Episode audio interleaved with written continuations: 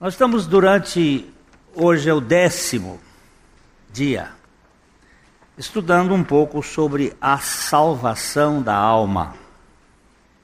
Eu fui salvo, eu estou sendo salvo, eu serei salvo.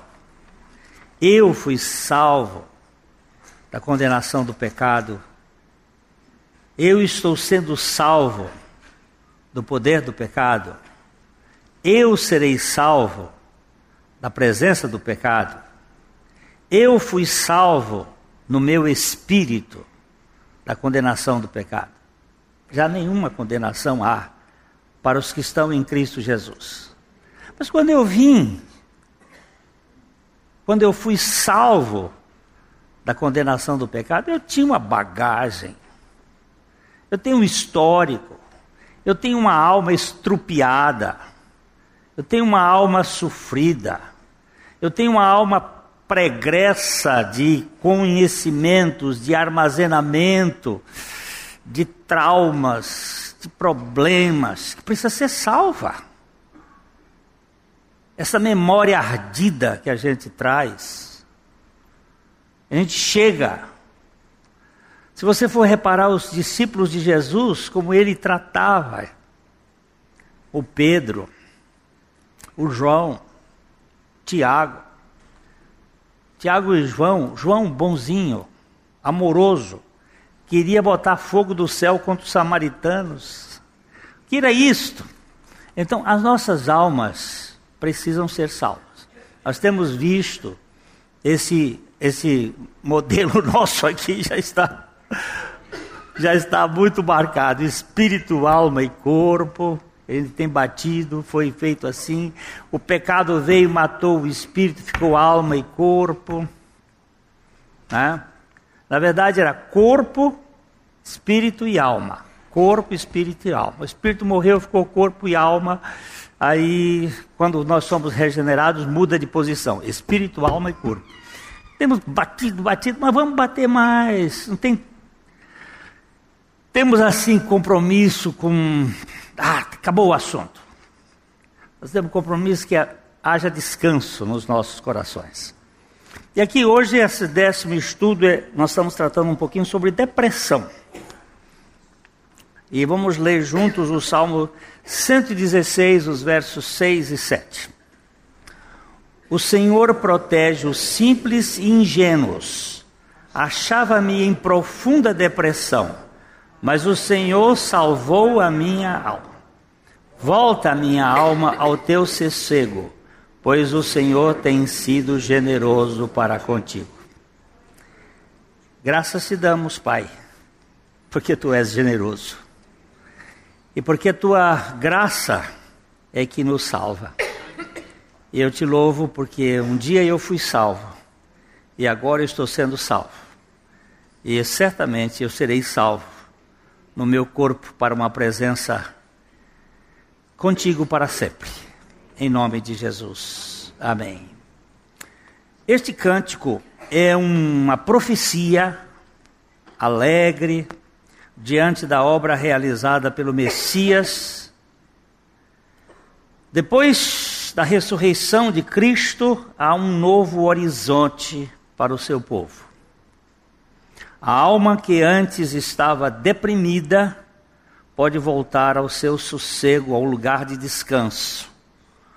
A graça está disponível ao depressivo. O Salmo 16 é uma profecia daquilo que ia acontecer com o Messias e o que ia ser daquele que sairia da tumba. Após a queda de Adão, a alma tomou o rumo das montanhas. Nós somos uma raça de alpinistas em busca de cumes, como se fossem tronos. A toxina que corre nas veias do ser humano, ser humano caído, é vírus de altar. Como Deus sereis. Esta estamos infectados por um desejo sutil de grandeza. E se não o alcançamos, nos deprimimos e caímos na fossa. Então o que, que acontece? Você e eu, quando fomos, quando o espírito morreu e nós ficamos corpo e alma, nós não tínhamos contato com Deus, o homem natural, ele tem uma alma grandiloquente. Alguém disse assim: Glênio, você usa uns termos, às vezes, desatualizados, uns termos desconhecidos, mas é necessário. Isso faz parte da comunicação. É, McLuhan foi um grande professor e mestre da comunicação. Ele diz que se você fala só palavras vulgares, a mente cochila. E é como quem toma chá que esfria. No final o chá está frio. Está tomando aquele chá que dá vontade de jogar fora. Tem que tomar chá quente, provocante. Então, é, é, essa é uma forma de, de mexer e excitar, para não deixar vocês também dormirem. Mas uh, nós temos uma necessidade íntima de sermos reconhecidos, de sermos apreciados. Eu sofro com isso. Quero confessar meia máxima culpa nesta área que invade meu ser. Quando eu faço qualquer coisa, lá dentro está o vírus de montanha querendo me fazer distinto. Por isso que eu preciso da cruz diariamente. Vivemos entre o topo almejado e a vala existencial sofrendo sempre com o vazio de significado. Somos uma espécie descontente em busca do arco-íris eterno. Por isso, mais suscetíveis aos desencantos. Então, a nossa história acaba sendo um conto de príncipes que viraram sapos e vivem coachando na maioria das vezes, nos brejos da depressão. Ontem eu participei de um casamento, de um casal muito querido, casamento tinha muita gente, e, e nós estávamos, eu fiz um, uma apresentação sobre a história de um menino, dois meninos muito inteligentes, super inteligentes, gêmeos, os meninos eram, assim, acima da média. E os pais de, é, investiam muito neles, em educação, pais com bastante recursos. E eles foram ser tratados pelo Dr. Pedro Bloch.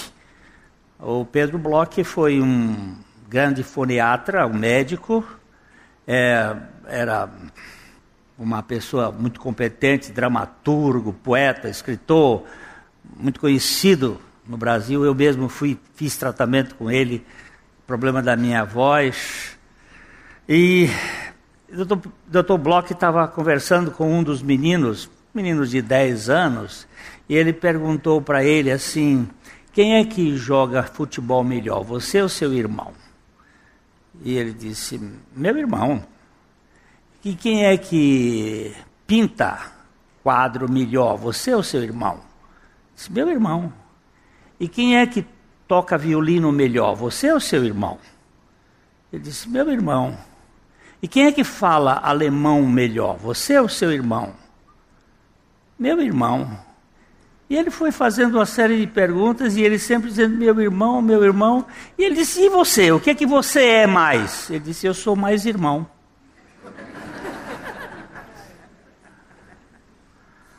Aí eu disse, eu queria fazer uma competição num casamento. Eu ainda até hoje não vi essa competição. As pessoas competem muito para quem é o melhor, o maior, o mais capaz. E essas competições é que geram as guerras entre as pessoas. Os times de futebol, que seria uma coisa interessante para desenvolver é, relacionamentos, acabam as torcidas de cacete na mão matando uns aos outros por causa das suas vitórias. É aquela ideia de grandeza. Eu queria fazer uma competição entre vocês aqui, que seria a competição de amor. Quem é que vai amar mais? E para amar mais tem que renunciar mais. Quem é que vai renunciar mais? Dr. Carl Manager, um psiquiatra americano, disse que se os casais nos consultórios de uh, terapia familiar resolvesse a renunciar às suas pretensões, que os psicólogos perderiam o emprego. Então, como é que vocês vão fazer? Como é que nós vamos fazer para ser tratados com esta alma tão ensoberbecida que quer ser, que quer ser mais, até mesmo no pecar? Eu já vi um cara cantador de, de viola, cantador de viola, não, cantador de. Esses cantadores repentista, um dizer assim: eu, eu sou maior do que Deus, maior do que Deus eu sou. Eu sou maior no pecar porque Deus nunca pegou. Digo, mas o cabo é safado mesmo. Quer ser maior do que Deus, nem que seja do pecado. Né? Isso é da alma humana que ficou invadida. Nós temos essa necessidade de ser reconhecidos e de ser grandes. Isso está dentro de nós. Corre na veia. Nascemos aqui no planeta azul com almas ambiciosas, mas muito propensas aos reveses da vida, frequentemente ressentidas e magoáveis. Ainda que aspiremos aos pódios mais insuspeitos, padecemos nos bastidores de baixa estima estressante. A alma caída no Éden sofre de um medo crônico de rejeição e chama a atenção do, das plateias o tempo todo. Você já prestou atenção? O que é murmuração? Alguém sabe o que é murmuração?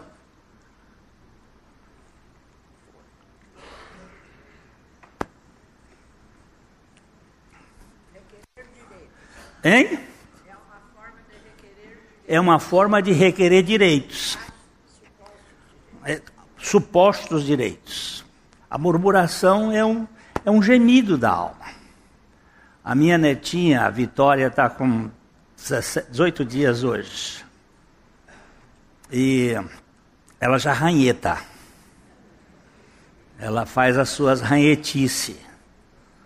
Então que ela. O Platão disse uma coisa interessante. Disse, a criança recém-nascida, no primeiro dia, se ela chora, você levanta e vê se ela está com fome. No segundo dia, se ela chora, você levanta para ver se ela não está suja. No terceiro dia, se ela chora, eis que nasceu o déspota. O déspota chegou no mundo, ele agora vai mandar. Então ele ranheta. E a murmuração é uma forma de ranhetice para dizer assim: eu estou vivo. Ah, então, ontem, quando nós estávamos falando lá no, no casamento, depois veio, eu fui ao banheiro, que é o, o escritório privilegiado de qualquer pessoa de uma certa idade.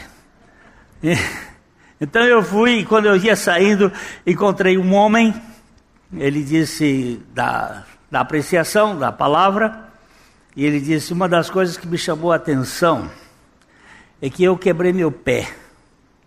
E todas as vezes que eu colocava o meu metatarso, doía. E eu comecei a fazer umas fisioterapias, e eu falei para o meu fisioterapeuta, meu pé dói. E ele disse, você é maior, é mais forte ou mais fraco do que a dor? Ou você quer chamar atenção com a sua dor? Ele disse, moço, a dor estava lá. E eu, todo dia de manhã, quando eu boto o pé no chão, eu me lembro do meu fisioterapeuta. Porque é uma forma sutil até de chamar a atenção. Ai, está doendo. Eu estou com esse dedo aqui, dói. Eu puxo ele, dói. Ai. Mamãe, você já morreu em 92, por que, que você foi embora, mamãe? A alma humana, ela é terrível. E Deus precisa nos salvar dessa alma. Esse grito sufocado em busca de aplauso, reconhecimento, coisa assim, é a expressão mais gritante de um ser perdido em si mesmo, que não acha contentamento em nada no mundo caído, restringindo a fria e dura lápide de granizo do aqui jaz. Se tudo acaba granito, de, se tudo acaba aqui, a vida não tem sentido. Aqui no, no cemitério, cemitério Parque das Oliveiras, há uma lápide, olha aí, ranhetando, tá vendo? É uma benção. Parque das Oliveiras tem uma lápide assim. Aqui jaz Carme Beatriz muito a contragosto.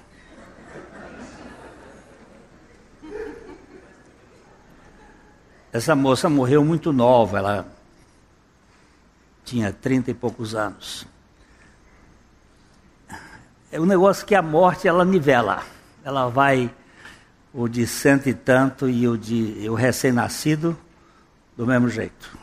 Ela diz que a coisa mais democrática que existe no mundo é a morte.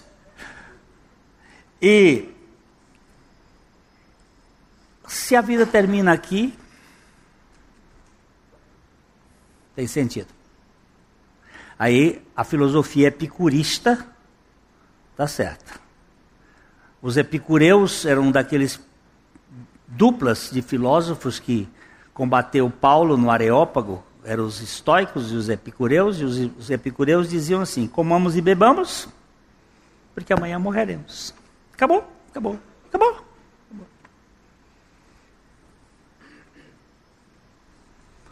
Um dia tinha um defunto aqui na frente, aí eu estava cumprimentando ali, chegou um camarada e disse assim, é pastor, agora acabou. Eu digo, agora começou. Quê? Não acabou. Acabou? Acabou nada, rapaz. Nem Lavoisier acreditava no que você está dizendo as coisas se transformam, mas mais do que isso, não acabou, não, senhor. O problema é que nós temos uma alma que precisa ser cuidada, ser tratada. Foi por isso que o salmista disse: Volta minha alma ao teu sossego, pois o Senhor tem sido generoso para contigo. Interessante, aqui é um diálogo, mais tarde eu vou falar sobre isso. O salmista está falando com a alma dele. Depois que a sepultura foi escancarada e o corpo do defunto saiu andando no frescor da madrugada, não há mais história limitada ao simples aqui jaz. A esperança para o falido e a alma deprimida pode dançar na festa. Há esperança para o falido. Eu gosto muito de um livro de Harry Nowen. Harry Nowen foi um padre, morreu nos anos 1996, foi professor das, de três grandes universidades americanas, Yale, Notre Dame e Harvard. Homem de cabeça, mas lutou a vida inteira com o problema do homossexualismo. Nunca foi praticante, mas teve muita luta com o homossexualismo. E Deus, na sua graça, teve graça para lutar na sua alma. E Harry Nowen tem um livro chamado Transforma o seu pranto em dança. É que o, o Salmo 30 diz que a noite tenebrosa pode, ou a tristeza tenebrosa pode durar uma noite, mas a alegria vem pela manhã.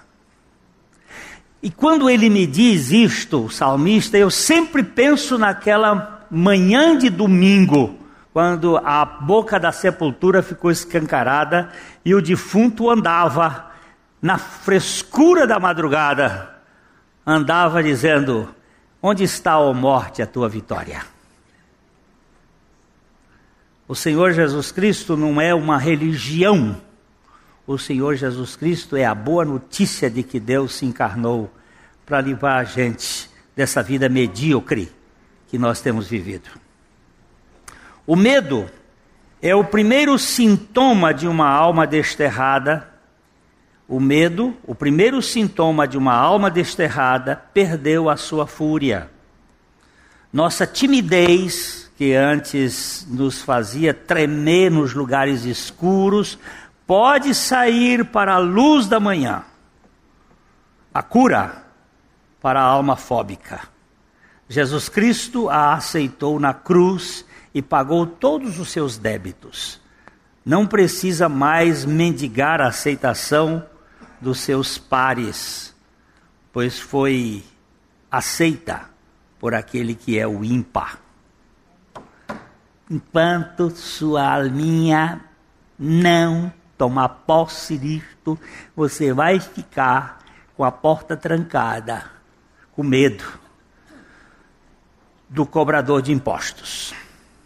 Havia uma senhora em Londres que foi dama de companhia da princesa Margaret. É, não sei se irmã da rainha da rainha Vitória ou se prima da rainha Vitória, não sei, mas ela era daquele período. E essa essa princesa morreu e a dama de companhia era uma polonesa que falava inglês, mas não lia inglês. Ela não sabia ler, era uma mulher simples.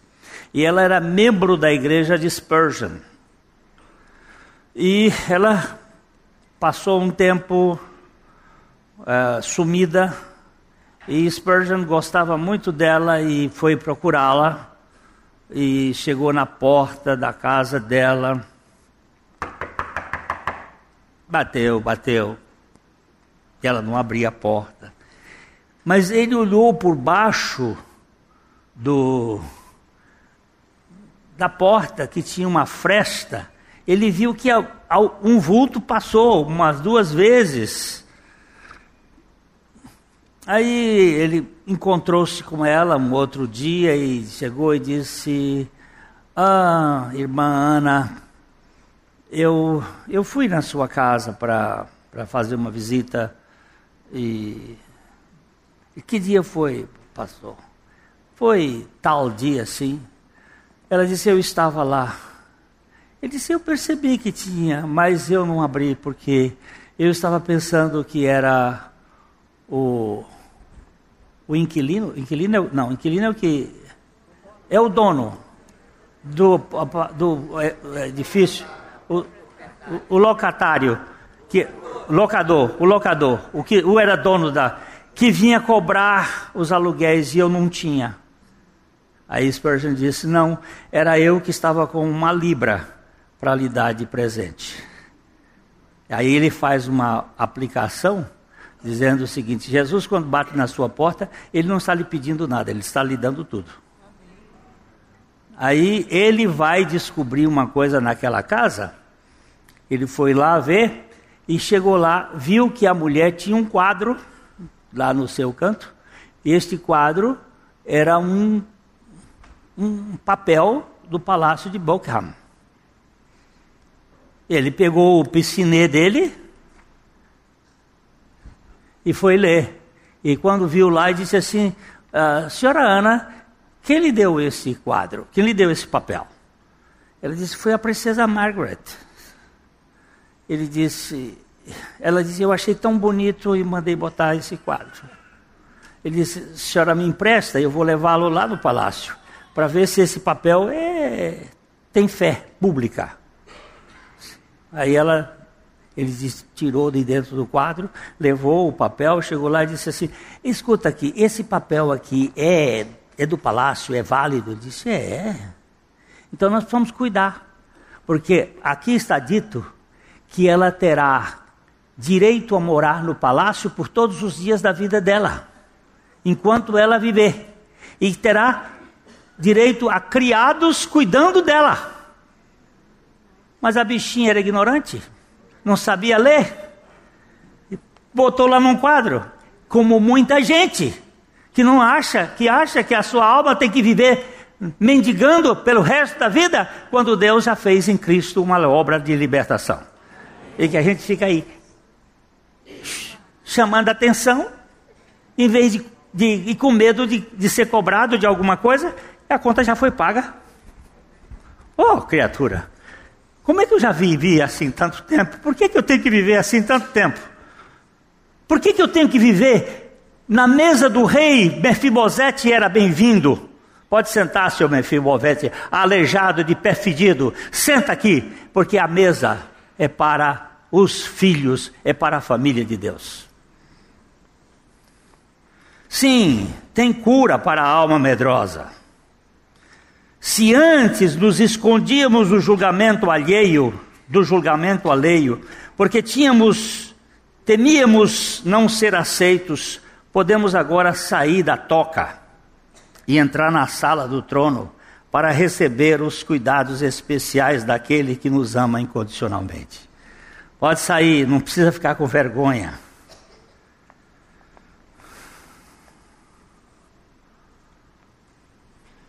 Você não precisa se esconder mais. O meu pai, no tempo que político não tinha esses jetons, para que, que eu fui usar essa palavra? Nem sei. Essas, essas coisas de propinas, e ele era deputado no Piauí, e ia de Corrente a Teresina. Corrente a Teresina são 900 quilômetros a cavalo. A cavalo. Mais precisamente a burro. Ele tinha uma burra chamada Galena. Montava em corrente e ia até lá, eh, Teresina, mais ou menos 15 dias de viagem. Né? E uma das vezes ele disse que chegou numa casa, passando, você se arranchava, não havia hotéis, nem pousadas, você se arranchava na casa dos, dos uh, das pessoas, como é que eu ia dizer assim, daqueles moradores das, da, do campo, e quando ele foi chegando lá do sertanejo, queria, do sertanejo, quando ele ia chegando montado, ele disse que viu uma disparada na casa, saía correndo. As meninas e os meninos para dentro do mato, porque eles estavam nus, não tinham roupa. Eles não tinham roupa. Tão pobres tinham vergonha. Meu pai disse que passou num próximo local, comprou uma série de roupas para eles e mandou levar. Aquele povo pobre que não tinha, os meninos não tinham, era, era uma carreirinha, porque eles não tinham televisão. Então era um atrás do outro assim. E e, e viviam nus ali dentro e ficavam com vergonha. Gente, mas lá na cruz do Calvário, Jesus já fez uma roupa para nós a sua justiça. A Bíblia chama isso, que a justiça de, de Cristo é a nossa roupa. Eu não preciso viver mais com vergonha da minha história, do meu passado. A salvação da alma é um programa de recuperação do crente. Após a salvação do espírito, se tem a garantia de que aquele que começou a boa obra há de concluí-la. E os meus trapos de imundícia vão ser cobertos com o vestido de gala que o Senhor tem preparado para mim. Jesus não salva apenas as almas altivas com quebrantamento, mas salva também as almas depressivas com a abertura dos portões da glória. Para aqueles que vieram para a casa de, do Pai com uma alma soberba, o Senhor vai quebrantá-la totalmente. Mas para aqueles que vieram com uma alma mutilada e ferida, ele vai sará-la completamente. Então, eu creio em Jesus Cristo, minha alma é altiva, Deus vai quebrantar. Eu vim para Jesus Cristo, minha alma é depressiva, Ele vai me curar. Ele quebra o monte alto e ele aterra o vale profundo. É isso que nós vamos ver mais um pouquinho à frente. O salmista disse em seu canto: Achava-me em profunda depressão, mas o Senhor salvou a minha alma. Todos os que foram regenerados espiritualmente podem ter a certeza de que o Senhor os pode salvar psicologicamente. Se a minha alma curte algum tipo de timidez, porque não foi aceita por seus cuidadores, ou porque foi violentada nos sentimentos, precisa sair à sala do banquete para celebrar a sua aceitação em Cristo. Se você for estudar a, a, a, as bodas do filho, em que o, o, o rei mandou convidar as pessoas para a festa, e eles não quiseram, muitos não quiseram. Depois, quando os, ele volta para ver os convidados, ele viu que um estava vestido com uma roupa estranha, porque o rei que dava a festa naquele tempo, ele dava também a roupa festival para o sujeito entrar. Eu sei que ontem no casamento que eu fui, tinha muitas damas vestidas com cada roupa mais linda do mundo, mas custou pesado para elas, porque é, uma, é a hora da, da apresentação e aquilo ali é tudo. Agora seria bom que o dono da festa não só desse a festa, mas desse a roupa para a festa e que tivesse lá cada um tamanho grande, médio, pequeno, e aí você ia escolhendo e não ia ter tanta competição assim, né? Era assim que havia naqueles casamentos. Só que o cara não quis aceitar a roupa do rei. Eu vou com a minha própria. É a história da justiça própria orgulhosa. O orgulho vai ser quebrado e o deprimido vai ser curado. É, quero retornar à estrofe do salmo. Volta minha alma ao teu sossego, pois o Senhor tem sido generoso para contigo. Veja bem que ele está dizendo assim. Ele fala com a alma dele.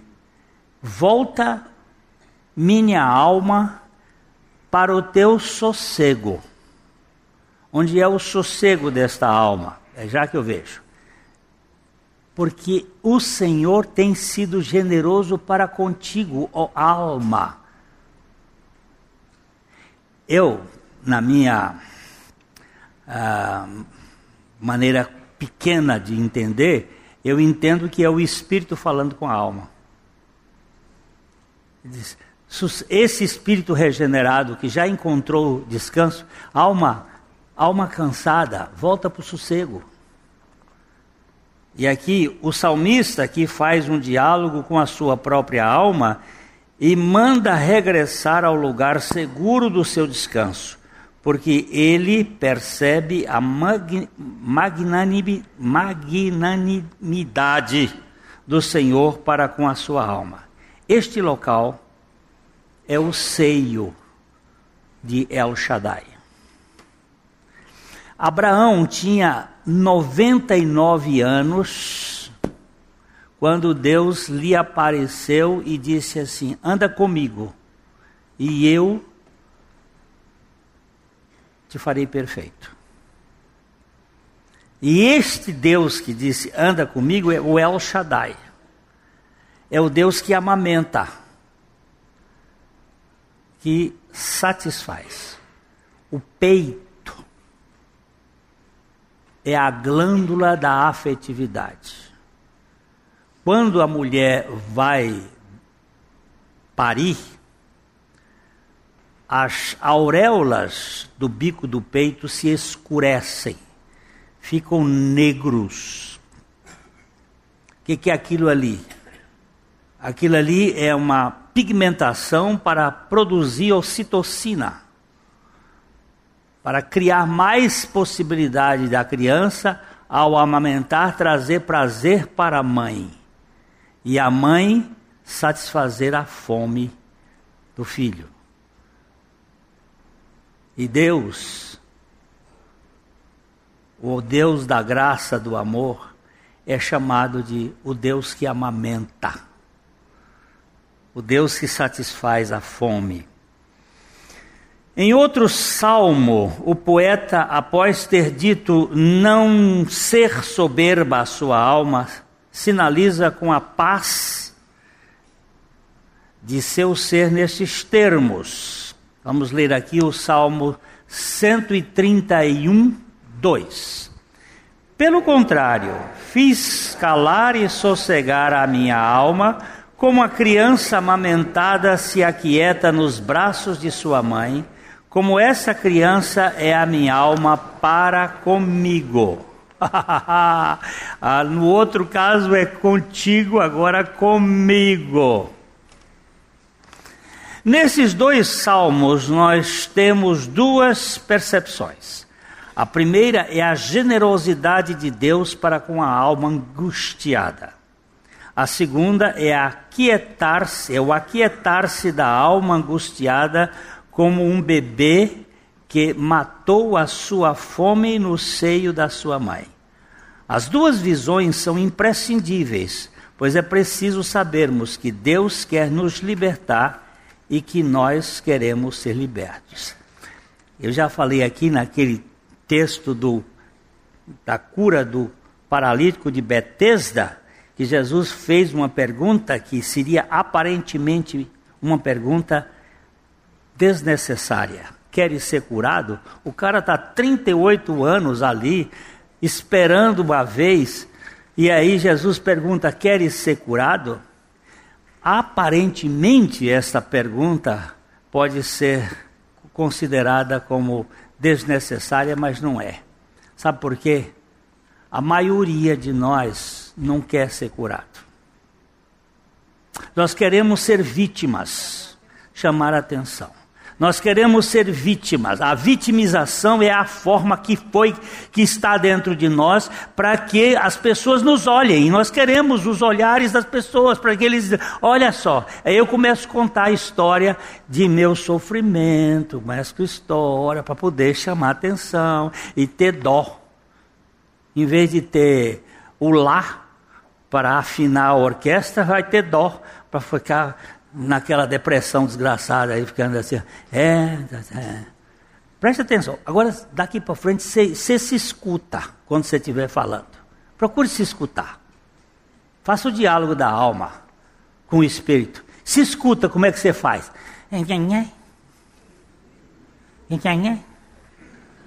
A bateria chegou no fim. Não vai, não vai, não vai, não vai, por quê? Porque eu estou voltado para mim. Estou chamando a atenção. Sou eu. Às vezes até aparece assim, oh, louvado seja Deus. Mas aquilo é o louvado seja Deus para inglês ver. Não venha com essa para cá, não, que eu te conheço, maracujá de gaveta. O seu coração não passa disto. É um hipócrita querendo dizer alguma coisa quando no fundo vive reclamando, resmungando. E aí faz aquela pantomima como se Deus, Deus não dá nem bola para isso. A sinceridade desse coração é que precisa ser tratado. Nesses dois salmos já fomos. Se Deus é generoso para com a minha alma, querendo curar-me de viver, do viver medonho, porque eu devo cultivar uma timidez que me foi implantada pelas circunstâncias da vida. Não. Não precisamos ter medo dos outros, se já fomos aceitos pela graça de Deus. Tem uma peça, quem tem medo de Virginia Woolf? É uma peça que trata desse aspecto daquela caneta pesada da Virginia Woolf. Quem é que tem medo do fantasma quando ele tem os dentes quebrados?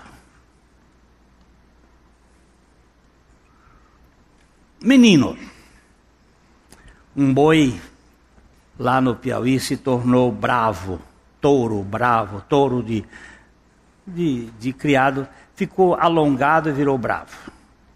Quem chegasse perto dele não, não chegava. Ele atacava os cavaleiros, os vaqueiros, e aí a ordem, não era do, do, meu pai, mas o animal era na solta na fazenda do meu pai, e ele mandou matar o o animal. E o menino, lá fui eu, de fuzil na mão, de rifle na mão, junto com todos os vaqueiros, cada um, para matar o bicho.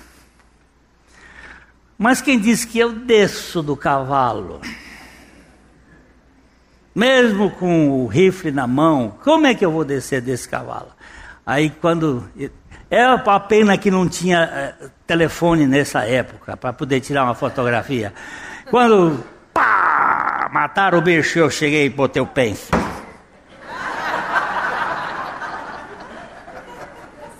Ninguém podia imaginar que a calça como estava, mas eu cheguei lá, pá, o pé em cima do bicho, e falando grosso. Meu Deus do céu. O argumento é válido não, não só para a timidez ou medo, mas também para a culpa e a vergonha. Muitos vivem intocados nos porões da alma, nutrindo culpa e vergonha, sem perceber que o Cordeiro de Deus, que tira o pecado do mundo, já consumou a sua obra. Por que, que eu tenho que viver com medo? Por que, que eu tenho que viver preocupado? Por que, que eu venho viver tímido quando eu sou convidado com a roupa de festa para sentar na mesa do banquete, onde a minha cabeça é coberta com óleo e o meu cálice transborda. Por quê? Essa alma precisa ser tratada. Essa alma precisa ser curada. Todos nós temos histórias de abusos, de ataques malignos. Há um grande grupo de crentes que não prega o evangelho porque tem medo de falar e ser motivo de chacota. Porque tem pavor que os outros possam dizer a seu respeito. Este silêncio fóbico e culposo revela a alma saturada de vergonha por causa de uma estima distorcida, fruto de uma cultura repleta de conceitos e preconceitos maliciosos.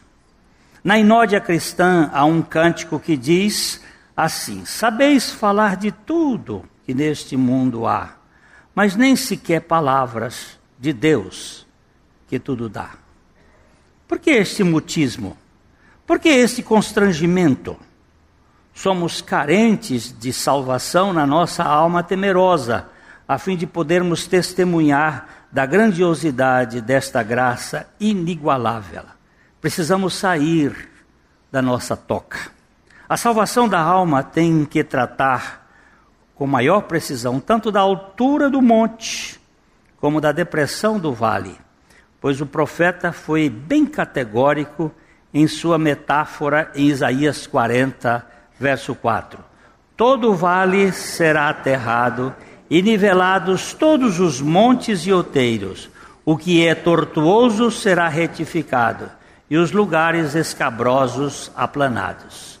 Aqui vemos que será preciso tanto o aterramento dos rebaixados, como o nivelamento dos elevados.